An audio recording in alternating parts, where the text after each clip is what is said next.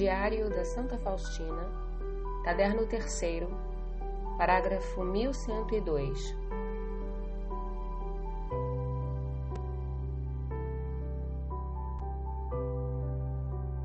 Na minha vida há instantes e momentos de conhecimento interior, ou seja, luzes divinas pelas quais a alma recebe um ensinamento interior sobre coisas que nem leu em livros nem foi instruída por qualquer pessoa. São momentos de conhecimento interior que o próprio Deus concede à alma. São grandes mistérios. Frequentemente, recebo a luz e o conhecimento da vida interior de Deus e da sua mais íntima disposição, o que me enche de inefável confiança e tal felicidade que não posso conter em mim. Só desejo dissolver-me toda nele.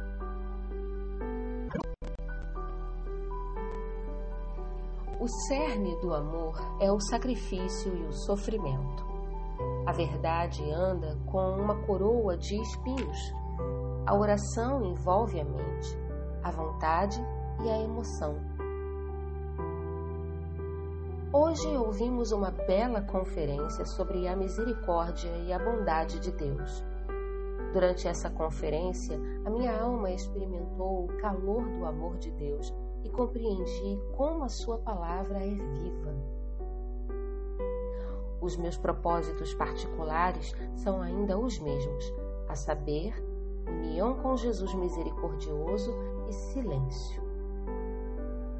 A flor que deposito aos pés de Nossa Senhora para o mês de maio é a prática da mansidão. Virtude sem prudência não é virtude. Devemos rezar muitas vezes ao Espírito Santo pedindo a graça da prudência. A prudência compõe-se de ponderação, consideração inteligente e propósito firme. Sempre a decisão final pertence a nós. Nós temos que decidir, embora possamos e devamos pedir conselho e buscar luz. Hoje, durante a meditação, Deus deu-me a luz interior e a compreensão da santidade e em que ela consiste.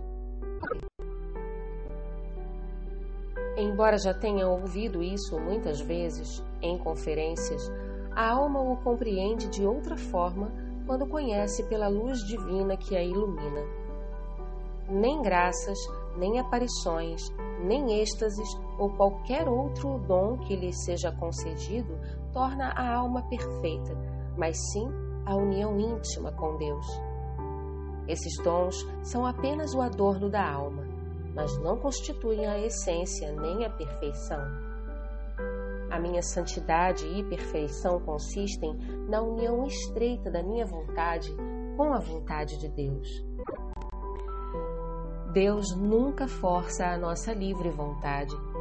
De nós depende se queremos aceitar a graça de Deus ou não, se queremos colaborar com ela ou desperdiçá-la. Na última conferência à noite, que era uma preparação para a renovação dos votos, o padre falou da felicidade que decorre dos três votos e da recompensa pela sua fiel observância. De repente, a minha alma se viu arremessada em grandes trevas interiores. Em vez de alegria, a minha alma se encheu de amargura e uma dor aguda transpassou o meu coração.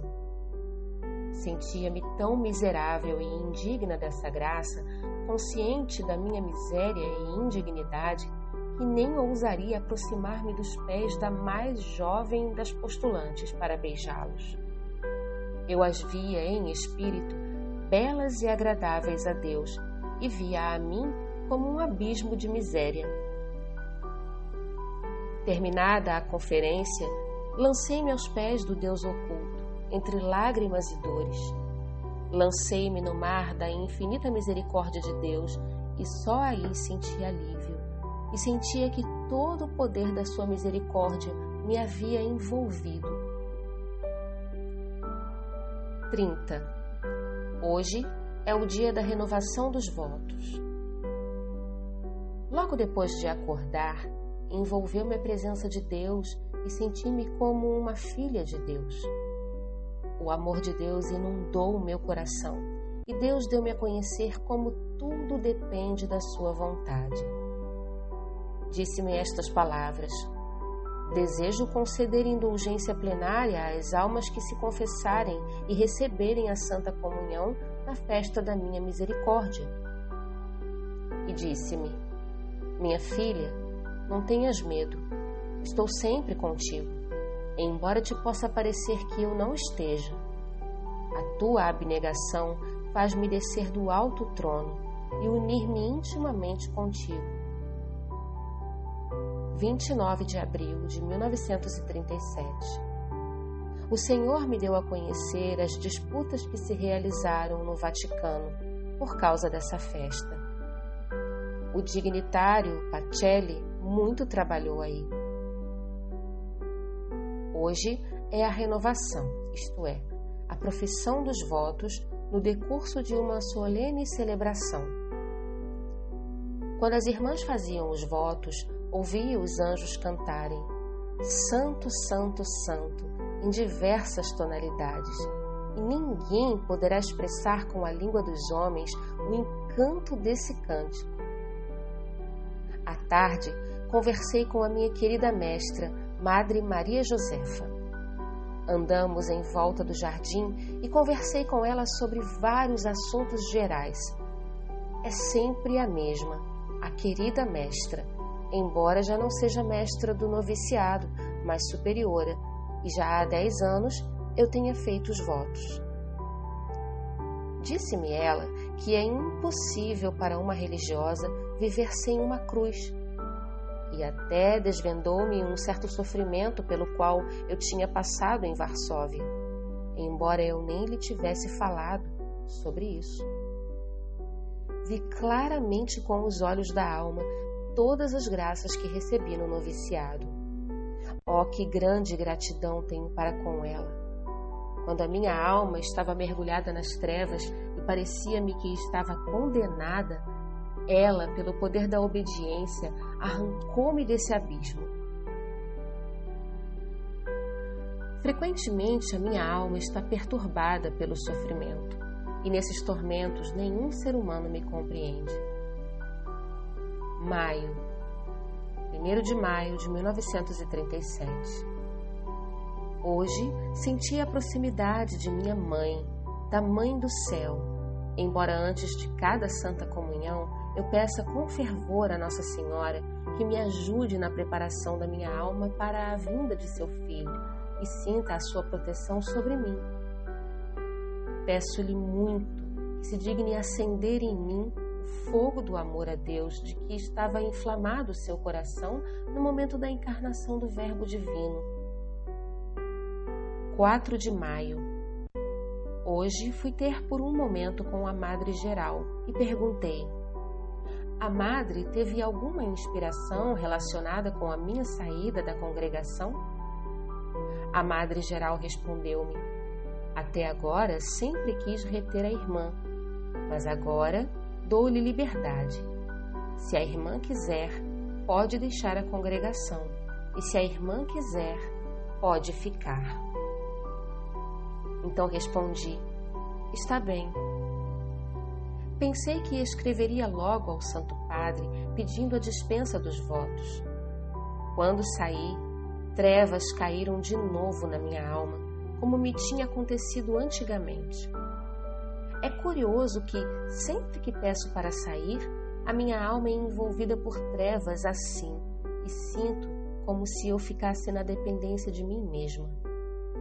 Quando me encontrava nesse tormento de espírito, resolvi ir logo ter com a madre e contar-lhe do meu estranho tormento e luta. A madre respondeu-me: Essa saída da irmã é uma tentação Após um momento de conversa, fiquei aliviada, no entanto, as trevas continuaram. Essa misericórdia divina é bela e deve ser alguma grande obra do Senhor, se o demônio se opõe tanto e quer destruí-la. Palavras da querida Madre Geral. Ninguém entenderá nem compreenderá os meus tormentos, nem eu saberei descrevê-los, pois não pode haver um sofrimento maior do que este. Os sofrimentos dos mártires não são maiores, pois a morte nesses momentos seria um alívio para mim, e não tenho com que comparar esses sofrimentos, essa agonia da alma sem fim. 5 de maio de 1937 Hoje, quando na Santa Confissão desvendei um pouquinho a minha alma, pois me veio ao pensamento que tudo isso pode ser uma tentação, já que, no momento em que peço a dispensa da congregação, sinto tão pesados sofrimentos e trevas, respondeu-me o confessor, que talvez não seja este o momento marcado por Deus. É preciso rezar e esperar pacientemente, mas é verdade que a aguardam grandes sofrimentos. Você terá que suportar muitos sofrimentos e vencer muitas dificuldades. Isso é mais que certo. Seria melhor esperar ainda e rezar muito, pedindo um conhecimento mais profundo e a luz divina. Essas coisas são grandes. Meu Deus, nestes momentos difíceis, não tenho o meu diretor, porque foi a Roma. Jesus, já que o levastes, orientai-me vós mesmo, porque vós sabeis o que posso suportar. Creio firmemente que Deus não pode pedir-me mais do que eu consiga. Confio na sua misericórdia. Nos momentos em que estou entre o céu e a terra, fico calada, porque, ainda que falasse, quem compreenderia as minhas palavras? A eternidade desvendará muitas coisas sobre as quais agora me calo.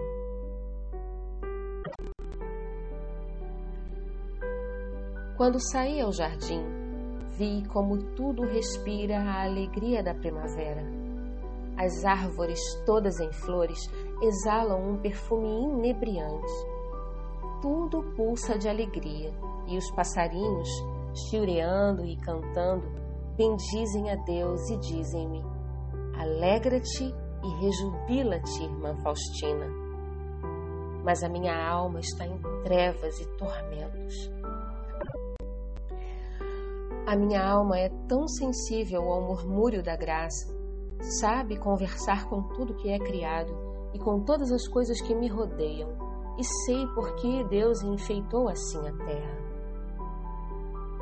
mas o meu coração não consegue alegrar-se, porque o meu amado escondeu-se de mim e não descansarei enquanto não vos encontrar.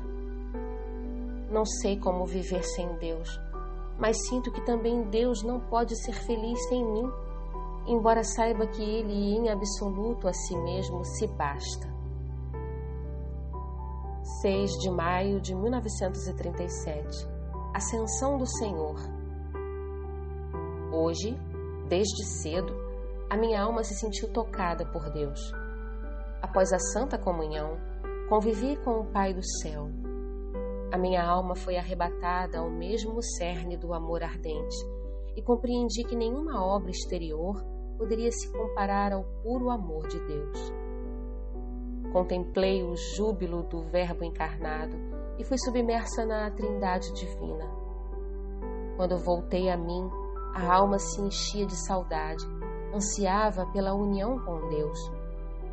Envolveu-me um tão grande amor ao Pai Celestial que chamo este dia como todo um longo, contínuo êxtase de amor.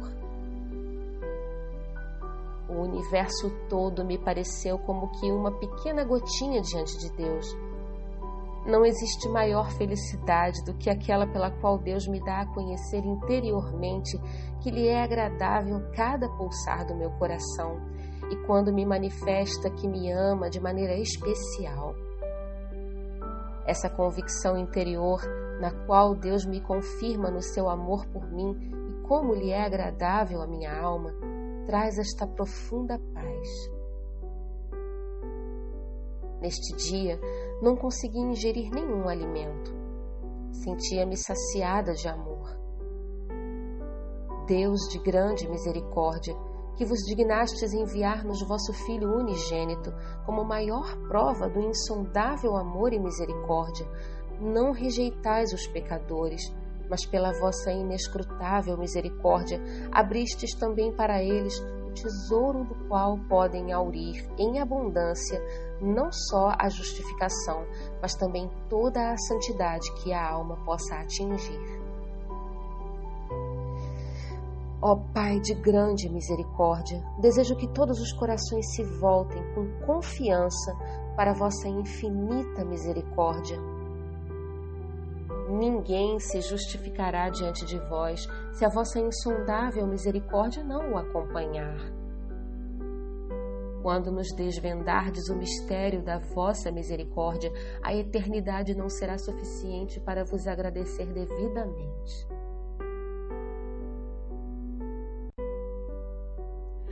Oh, como é doce ter no fundo da alma aquilo em que a Igreja nos diz que devemos acreditar. Quando a minha alma está imersa no amor, resolvo claramente ir depressa às questões mais complicadas. Só o amor é capaz de passar por sobre os abismos e pelos cumes das montanhas. Amor e sempre amor.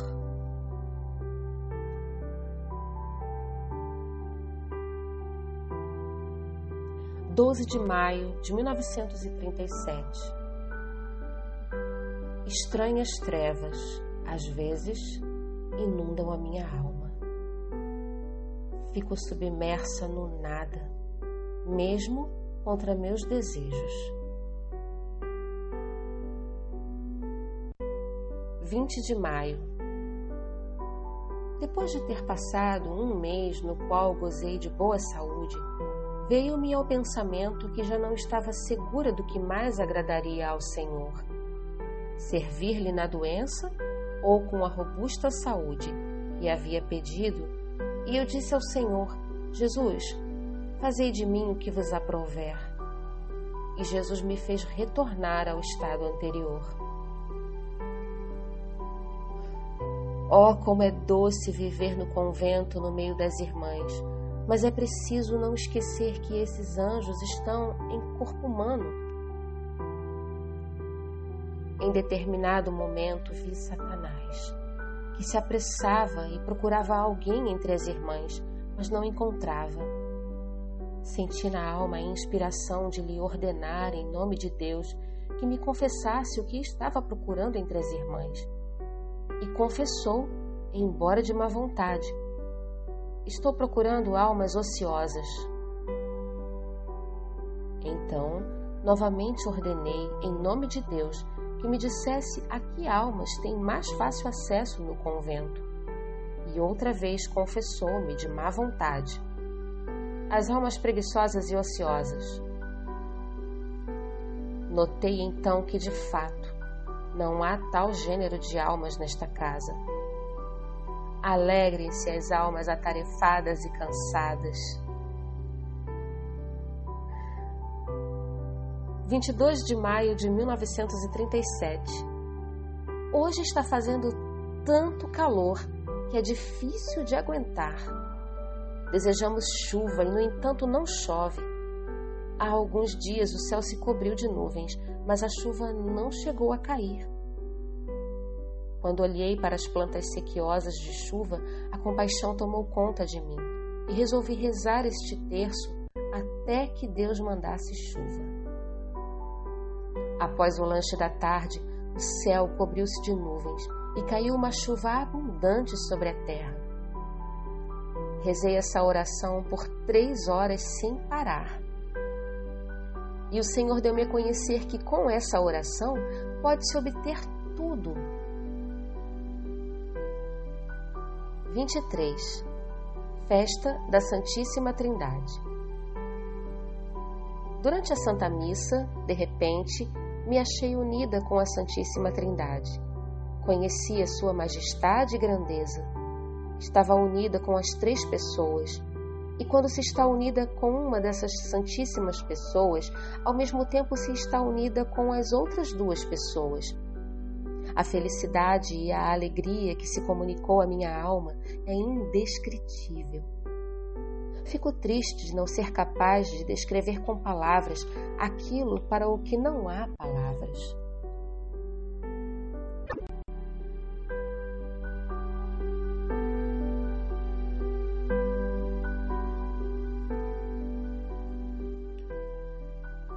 Ouvi estas palavras. Diz a superiora geral que conte contigo como a mais fiel das filhas da congregação. Após essas palavras, veio-me interiormente a compreensão do que são as criaturas diante de Deus. Imensa e inconcebível é a Sua Majestade, e se tão bondosamente se rebaixa até nós, é pelo abismo da Sua misericórdia.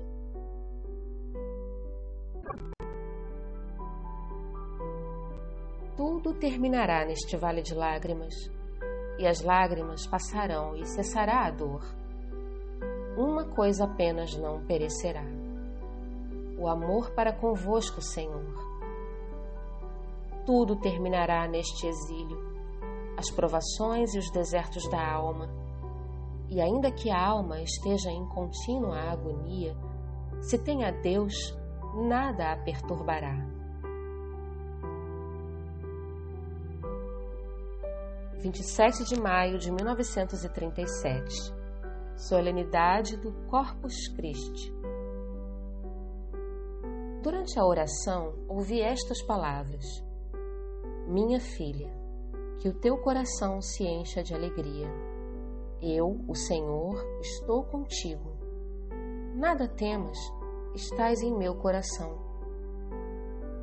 Nesse momento, percebi a grande majestade de Deus e compreendi como nada se pode comparar ao simples conhecimento de Deus. A grandeza exterior desaparece como poeira diante de um só ato de conhecimento mais profundo de Deus. O Senhor derramou na minha alma uma paz tão profunda que nada a poderá perturbar. Apesar de tudo que está ocorrendo em minha volta, não perco a tranquilidade nem sequer por um momento. Ainda que o mundo todo desmoronasse, nem isso conseguiria perturbar a profundidade do meu íntimo recolhimento, onde Deus repousa. Todos os acontecimentos e as mais diversas coisas que sucedem jazem a seus pés. Esse profundíssimo conhecimento de Deus me dá uma total independência e liberdade espiritual e na estreita união com Ele, nada pode me perturbar, nem os poderes dos anjos. Sinto que sou grande apenas quando unida a Deus. Que grande felicidade é ter a consciência de que Deus está presente no coração e viver em estreita intimidade com Ele. Quando a procissão vinda de Borek chegou à nossa casa e trouxeram o Santíssimo para ser guardado na nossa capela, ouvi uma voz da hóstia: Aqui está o meu descanso. No momento da bênção, Jesus deu-me a conhecer que em breve haverá aqui neste local uma ocasião solene. Apraz-me o teu coração e nada me impedirá de te conceder graças. Esta grandeza de Deus inunda minha alma e nele me afundo e me perco, dissolvendo-me nele.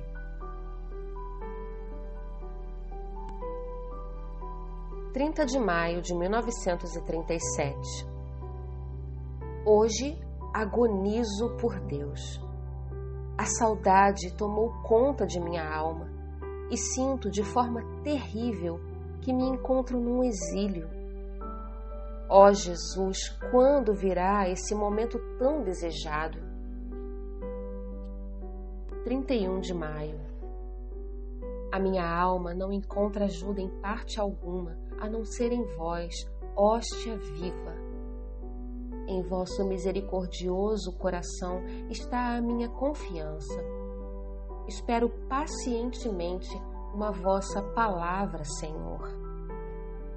Oh, que grande dor sente o meu coração quando olho para uma freira que não tem o espírito religioso.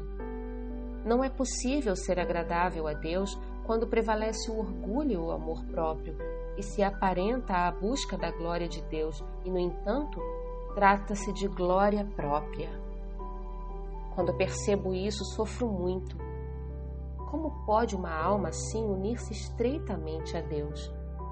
Assim não se pode falar de união com o Senhor. 1 de junho de 1937. Hoje tivemos a procissão de Corpus Christi. No primeiro altar saiu uma chama da hóstia santa, atravessou o meu coração e ouvi uma voz: Eis aqui o meu descanso. Um fogo acendeu-se em meu coração e eu senti que estava toda transformada nele. À noite, ele me deu a conhecer como tudo que é terreno dura pouco e tudo que é aparentemente grande dissipa-se como fumaça e não dá o descanso à alma, mas apenas cansaço. Feliz da alma que compreende estas coisas e mal roce a terra com a ponta dos seus pés meu único descanso é convosco estar unida. Todo o resto me cansa. Oh, como sinto que estou num exílio. Vejo que ninguém compreende a minha vida interior. Só vós me compreendeis, vós que estáis oculto no meu coração e eternamente vivo. 4 de maio. Hoje é a solenidade do Sacratíssimo Coração de Jesus. Durante a Santa Missa, tive o conhecimento do coração de Jesus e da natureza do fogo de amor que arde por nós, e como ele é um mar de misericórdia. Então ouvi a voz: Apóstola da minha misericórdia, proclama ao mundo toda esta minha insondável misericórdia não desanimes com as dificuldades que encontrares na divulgação da minha misericórdia. Essas dificuldades que tão dolorosamente te atingem são necessárias para a tua santificação e para comprovar que essa obra é minha. Minha filha, sê diligente em anotar cada sentença que te digo sobre a minha misericórdia, porque se destinam a um grande número de almas e delas tirarão proveito.